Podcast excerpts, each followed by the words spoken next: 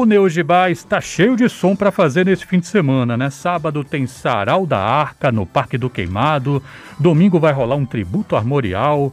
E falando no Parque do Queimado, já são três anos celebrados no último final de semana dessa sede que o Neugibá conseguiu numa trajetória que já está completando 15 anos, né? Um programa de formação para promover na Bahia o desenvolvimento e a integração social, prioritariamente de crianças, adolescentes e jovens em situações de vulnerabilidade por meio do ensino e da prática musical coletivos. A gente vai conversar um pouco sobre essa trajetória, sobre essas novidades com o fundador do programa e diretor-geral, maestro Ricardo Castro. Bem-vindo aqui ao Multicultura. Tudo bem, maestro?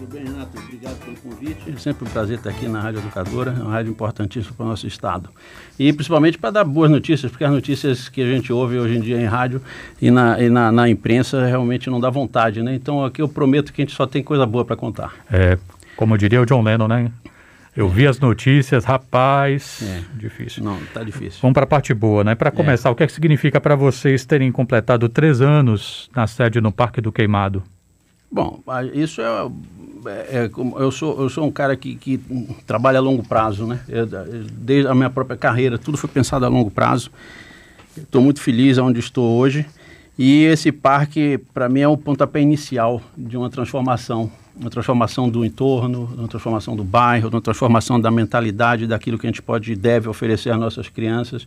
Então, três anos é uma criança, né? É um filhinho de três anos está andando, está tá caminhando e, e, dentro, no meio dos três, um ano e meio ou quase dois de pandemia, né? É, mas mesmo assim, nós chegamos a 173 apresentações é, públicas, e, uh, um público quase 30 mil pessoas. Seja, todo domingo tem tem uma apresentação gratuita no Parque do Queimado desde que a gente fundou. E quando teve a pandemia, a gente, a gente fez a apresentação e transmitiu. Seja, realmente é, uma, é uma, uma equipe fantástica que mantém esse parque. Hoje é uma equipe que se formou para isso, né? Porque o Neogibá a gente foi aprendendo e fazendo. Você vê que a equipe do Neogibá hoje faz uma manutenção de um parque público, assim, é ímpar. Você entra lá, é bonito, é bem cuidado, funciona tudo. E pronto, é uma perspectiva de, de um bom futuro para a gente, nesse parque. Eu fui pela primeira vez nesse fim de semana, maestro. Boa, fui pela primeira vez no parque de. Nunca é tarde. Não, nunca é tarde. É assim, três anos é um pouquinho tarde, né? Está sendo um pouquinho gentil. Já vi que você está trabalhando é um demais. É. É, é. Mas assim, não, não cheguei a tempo de pegar a sua, a sua participação, porque você abriu o recital. Sim.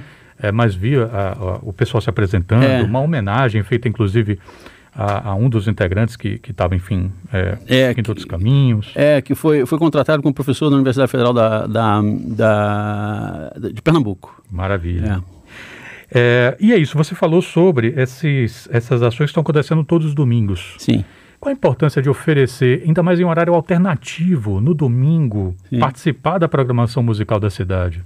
Sim, bom, primeiro, acho que é, é, é, normal, a nossa função, a gente tem um espaço público, a gente não cobra, né? É, porque a gente, nós somos já um programa financiado pelo governo do estado.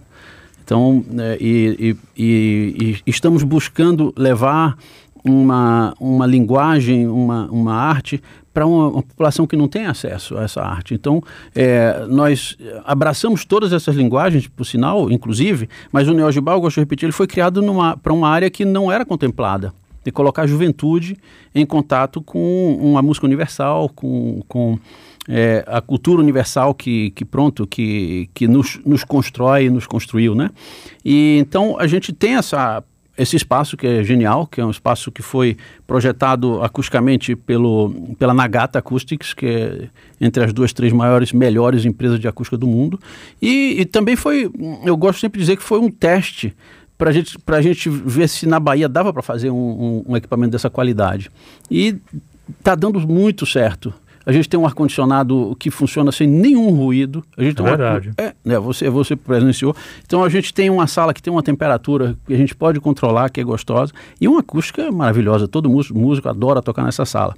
E agora é, o principal é poder abri-la para a comunidade, né? Mas não é só a sala, é o parque. Que a gente criou a Arca de Neó, a Arca de Neogibá, né? que é onde a gente faz os saraus. Então vamos falar um pouquinho como é que funciona para quem nunca viu o sarau da Arca. O sarau da Arca que é sábado, né? É uma vez por mês.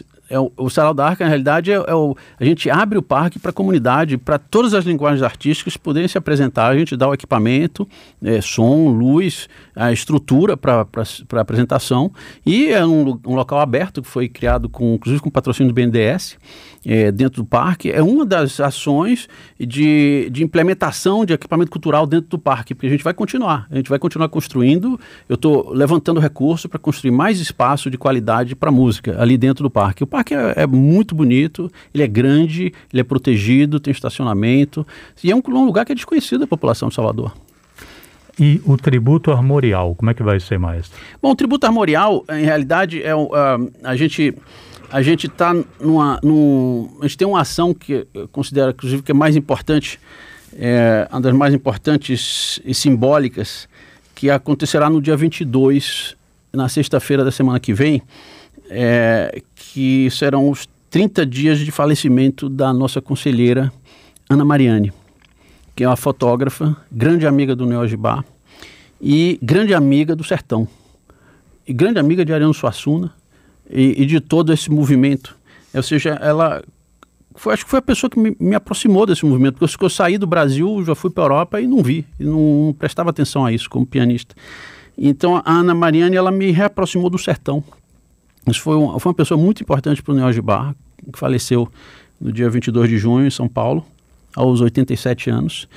E deixou um legado muito grande de fotografias. Uh, quem não conhece, é um livro que chama é, é, Pinturas e Platibandas, das, das é, fachadas de casas do Nordeste brasileiro, do sertão brasileiro. É uma beleza. Então, quando a gente teve. Essa, a gente vai ter essa, essa apresentação dia 22, a gente está fazendo algo antes, que é no domingo, específico com arte armorial, com os nossos músicos, porque nós temos músicos de Recife também que trabalham aqui com a gente. Então é uma. É, eu, eu, eu, eu, quis colocar isso junto com uma ação para a Ana Mariani. Né? Uma, é uma pessoa que era muito amiga do, do Ariano, mas a, a a, a, homenagem vai além, que a gente vai falar do Clóvis Pereira, Jarbas Maciel, Antônio Madureira, Antônio Carlos de Nóbrega e Capiba. Ou seja, todos esses, esses, esses artistas serão contemplados é, com declamação de cordel, projeção de imagem que representa a cultura nordestina. E tudo isso com a participação de nossos meninos eh, que estão aí, né? Que, com seus violinos, suas rabecas. Os nossos meninos, é. meninos é. que, assim, né, vão criando asas é. e aí dá nisso, né, é, maestro? Sim. O Neogibá está com dois integrantes, né, a violinista Karen Nino e o trompetista Rafael Elias, uhum. que vão ser os únicos brasileiros com intercâmbio em Los Angeles, com o maestro venezuelano Gustavo Dudamel. É, Gustavo Dudamel da Venezuela, de onde você vai pu puxar inspiração para criar o Neujibá pelo El Sistema. Exato. É como se uma ideia estivesse circulando para um ponto de origem, né? Ah, nós estamos conectados, eu diria, para sempre, né? Sem esse movimento na Venezuela, eu nunca teria voltado para a Bahia, não teria implantado esse projeto, a gente não estaria aqui conversando. Então, eu, eu seria sempre grato a, a, essa energia, a esse amor, a essa dedicação que os venezuelanos tiveram para a sua juventude, dando um exemplo para que a gente fizesse o mesmo aqui. E Dudamel foi, é, é a pessoa, vamos dizer assim, um artista que teve mais relevância até então nesse projeto. Ele é um dos grandes maestros hoje da atualidade e está fazendo um trabalho similar em Los Angeles. Eu já visitei, né? Além, obviamente, ele é regente da orquestra principal de lá, mas ele faz um trabalho social é, com a Orquestra Jovem de Los Angeles e está tendo esse encontro. E eles nos chamaram para participar, um, convidaram dois, dois integrantes do Neo Bar, a gente fica muito feliz. Mas quando você me conta isso aí, eu, eu é, eu vou lhe dizer como é a nossa vida, né? Ontem eu tive uma reunião que as pessoas me dizendo, olha, fulano e fulano vão para Los Angeles, esses dois aqui vão para Portugal, aqueles outros ali vão para Viena. É impressionante a, a, a essa, essas portas que o Neogibá abre. É, a outra integrante vai estudar em Genebra a partir de, do, do, ano que vem e tudo chega assim, fala, ah, a gente está precisando de financiamento, ah, tem uma vaquinha para pagar os estudos. É impressionante como o Neogibá se espalhou nesse planeta, finalmente. Né? Com, esses meninos tiveram coragem de de, de viajar, de sair, de mostrar a cara lá fora onde as coisas não são muito fáceis. É, são difíceis em todo sentido, não é só financeiramente você ir para o exterior. É você chegar como brasileiro, é você chegar é, atrasado em termos de formação, porque realmente o, o, o, o europeu ele recebe essa formação de qualidade desde muito cedo. Então o brasileiro precisa recuperar espaço, conquistar espaço. E esses meninos estão impressionantes, assim, é, sendo contratados por orquestras como músicos profissionais na Suíça, na Inglaterra, na Alemanha. A gente só tem alegria. Já que você falou sobre espalhar, hum. em fevereiro o Neugibá criou o um núcleo em Lauro de Freitas hum. e tem capilaridade por diferentes meios em outros municípios. Sim. Feira de Santana, Teixeira de Freitas, Vitória da Conquista. De que é? Para onde o Neugibá quer ir agora? Tá bom. Essa pergunta é boa, porque na realidade, quando a gente começou aqui no Neosbar, a proposta que eu fiz para o governador Jacques Wagner, é, é, eu falei, governador, a gente não pode parar enquanto uma criança do estado da Bahia não esteja sendo atendida pelo Neogibá. Ou seja, é trabalho para a eternidade, porque é, é, muito grande, isso aqui é maior que a França, é muita gente. E aos, aos poucos a gente foi vendo que, na realidade, isso, esse era o modelo da Venezuela. Né? A Venezuela chegou a um milhão de integrantes isso é uma coisa que é ingerável. E aos poucos, a gente, a gente fala ingerável, eu tenho um português que às vezes assim, que não dá para fazer a gestão. É, qual é, qual é, ensina aí português. Ingerível. Ingerível, né? Ingerível. Então, desculpa aí, pessoal, que é as línguas. Resultado, eu aprendi também com a Venezuela os erros. Que se você ficar grande demais, que eu acho que inclusive o problema do Brasil vai ser grande demais. Como é que uma pessoa consegue resolver o problema do Brasil inteiro? Então, não, é, você fica, a sua vida vira um inferno, você não consegue controlar. Então a gente apresentou para o governador Rui Costa um outro projeto que é a implantação por territórios de núcleos fortes, sendo que esses núcleos vão dar apoios a projetos já existentes, porque a Bahia é cheia de projetos geniais, e a Bahia é cheia de músicos, artistas eh, talentosos e com vontade de trabalhar. Então a gente não precisa ser o controlador de tudo isso, a gente só precisa estar presente nas regiões para que essas pessoas tenham apoio logístico para consertar instrumento, apoio para formação, para dar bolsa para os integrantes que querem ser multiplicador. Então, a nossa política hoje é de chegar a 9, 10 núcleos territoriais, que é, a gente começou bem, mas a pandemia freou.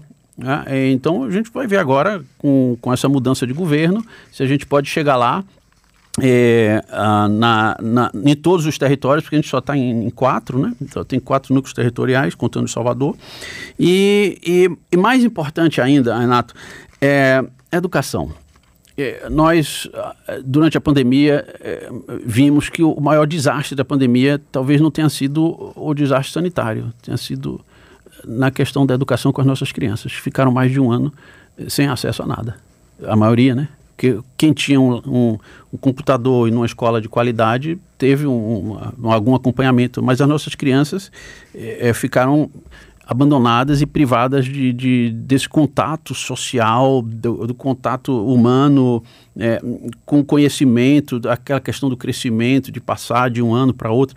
Esse, a gente não sabe ainda o, qual é o resultado disso.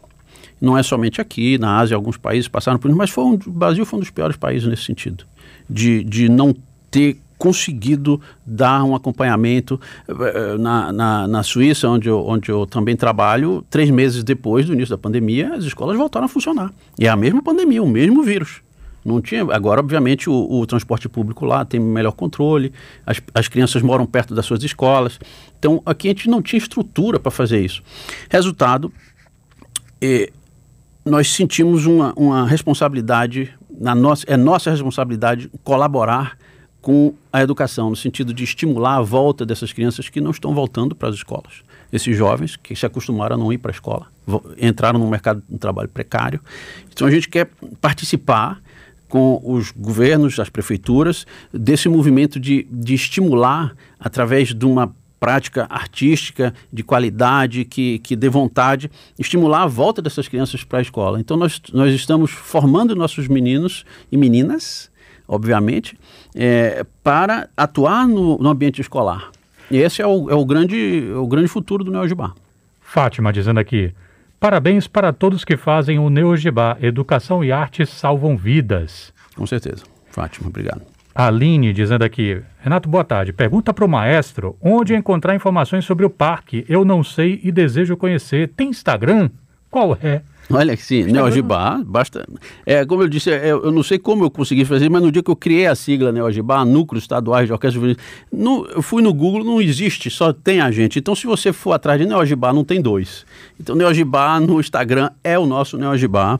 E, obviamente, o parque é é, na frente, vamos dizer, a melhor referência acho que é o Hospital Ananeri. O Hospital Ananeri está um pouco acima, o parque está abaixo, tem a caixa d'água, todo mundo conhece a caixa d'água, é ali, é, na Liberdade, É um lugar absolutamente lindo que, graças a Deus, não estava sendo utilizado, porque eu sempre disse, quando cheguei na Bahia, me perguntaram qual é o espaço que você quer utilizar, Ricardo, o que eu falei, eu quero usar um espaço que ninguém esteja utilizando, porque eu não quero tirar ninguém de sua casa para fazer o Neogibá. E aí o Parque do Queimado, pronto, veio a ser o espaço que estava parado, abandonado, e que, hoje, e que hoje está uma beleza.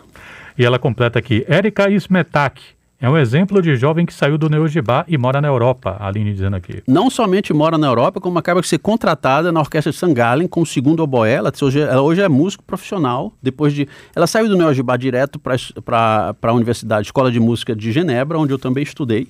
Ou seja, ela fez esses, ela teve como 13 anos de Neogibá, é, quatro anos de escola na Europa e foi contratada há duas, três semanas ela acaba de ser contratada na Suíça, ou seja, uma pessoa que está com a vida estável, garantida, numa excelente orquestra suíça hoje. Bom, eu estou conversando aqui com o Ricardo Castro, maestro e fundador do programa Neogibá que é um parceiro da Educadora FM, já que também faz parte, né, contribui com a programação no programa Sinfonia, que rola todo domingo, são duas horas de música orquestral. Volta e meia a gente ouve aqui, né, o Eduardo Torres também participando do programa. Qual é para você, maestro, a importância? A, a, gente ouve falar assim, ah, porque nos outros países as rádios tocam música de concerto, hum. né, e eventualmente não, não acontece isso no Brasil. O Neugibá teve uma experiência com rádio antes, inclusive, e agora faz parte da programação da educadora. Ah, com, muito, com muita satisfação e honra de estar participando disso. A Rádio Educadora é fundamental para nosso estado, uma rádio pública, né, onde realmente você pode, é, não precisa seguir as leis do mercado né, para fazer a sua programação, onde você pode educar as pessoas, né, ajudar as pessoas a acessar a informação correta. Bom, tudo isso, ou seja, só orgulho a gente estar dentro dessa programação. Foi uma excelente ideia dessa gestão de colocar o, o domingo. É, qual é o horário da, da da, às nove. Às nove da manhã, nove da manhã, é, eu, meus fusos horários. Às nove da manhã a gente poder ouvir é, essa, essa, essas orquestras, né? Porque não é só o, o, Neogibá que participa, tem a Afro Sinfônica, tem a Orquestra Sinfônica da Bahia e mais... É, é a Osba, a Orquestra Sinfônica da Bahia, Isso. mas tem... São três ou quatro grupos. É, a gente tinha também a, a Rumpilés, A Rumpilés né? também participa, ou seja, é muito bom estar participando disso e espero que, a gente, que esse programa dure, dure muito tempo. Bom, é, a gente está ouvindo aqui o Ricardo Castro falando sobre o Nojibá, mas o Ricardo tem também a sua própria carreira. Então vou é pedir para o Ricardo colocar o fone de ouvido que eu coloquei estrategicamente do lado é. dele, porque eu queria pedir para a gente escutar um pouquinho é, do álbum Vila Lobos Trios. Uau. Ele lançou no ano passado ao lado do Antônio Menezes, violoncelo, Cláudio Cruz, violino e Gabriel Marina, viola. A gente vai ouvir aqui Alegra o Animato, vou pedir para o Biratã tocar um pouquinho para a gente. Música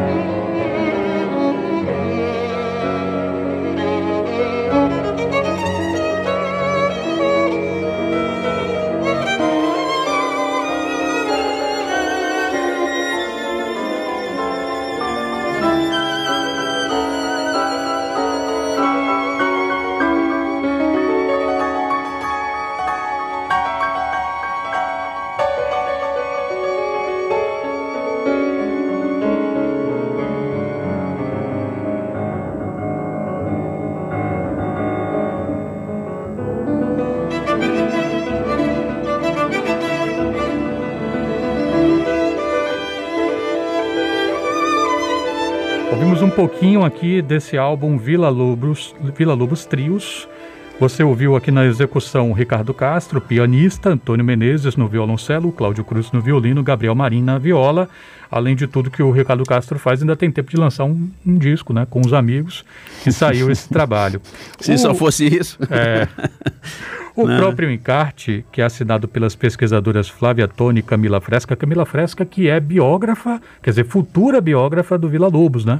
Foi entrevistada nossa durante uma série sobre a semana de 22. Ela está fazendo uma biografia do Vila Lobos. As duas apontaram que essas peças que vocês reuniram mostram o Vila Lobos, esse compositor seminal da nossa música, antes da semana de 22, né? Flagra ele meio àquelas referências, inclusive, sei lá, francesas. A ideia foi mostrar um pouco a, a, a mais assim a forma dessas músicas ou talvez a, a, essas habilidades que o Vila tinha de manejar instrumentos diversos, né? Tocava piano, tocava violoncelo, enfim. Violão. É. Não, o Vila é nosso gênio absoluto né, nessa área. Ele, e, inclusive, muito do que ocorre hoje de qualidade de música, que a gente chama de música popular, vem da influência do Vila Lobos, pelo fato dele também ter procurado musicalizar a população. Ele colocou mais de 40 mil crianças num estádio cantando, né, com, a, com a, a, metodologia do canto orfeônico. E isso musicalizou o Brasil. Né, e musicalizou do, pra, por várias gerações. Você, você vê que um empurrão desse pode, você pode, uma onda dessa pode ter um impacto de longo prazo. E a gente está um pouco na, na, na, na, ladeira eh, descendo nesse sentido por falta de formação. É, então o Vila, primeiro, para mim, a principal. Ele teve duas coisas importantes. Ele, ele colocou o Brasil é, no exterior, num patamar de qualidade. É, talvez o Carlos Gomes tinha atingido isso, mas não de uma forma tão universal. Né? É, o Carlos Gomes mais na Itália, no mundo da ópera grande compositor brasileiro, e o Vila Lobos ele foi lá e, empurrou as portas e abriu as portas nos Estados Unidos, na Europa também. Então, é, ele colocou o Brasil numa posição é, de destaque pela primeira vez na área da música de concerto, assim. E a segunda coisa para mim foi esse impacto na educação, que eu acho que é o grande exemplo. Agora, as qualidades do Vila Lobos não dá para você tem você tem tempo de pro, programa aí é, um, é uma pessoa é. muito importante já que eu não tenho deixa eu passar aqui a, a, a os ouvintes o Ezequiel que mandou uma mensagem aqui dizendo ó oh, Diga para o maestro Ricardo que o CD duplo com a obra de Chopin que ele executa é o CD mais ouvido aqui em casa. Obrigado ao Multi, Ezequiel Filho. Obrigado, Ezequiel, que beleza. É, eu gosto de Chopin, sim. É, todo mundo sabe. Uhum. Liszt e tal. Eu queria agradecer muito aqui pela gentileza do maestro Ricardo Castro em vir aqui falar um pouquinho sobre a trajetória do Neo Gibá e, claro, um dedinho de prosa também sobre o trabalho que ele também executa. Muito obrigado pela vinda, Ricardo. Sou eu que Sucesso agradeço para vocês. Saúde para você e para o seu. É, e viva a Rádio Educadora. Vamos para frente.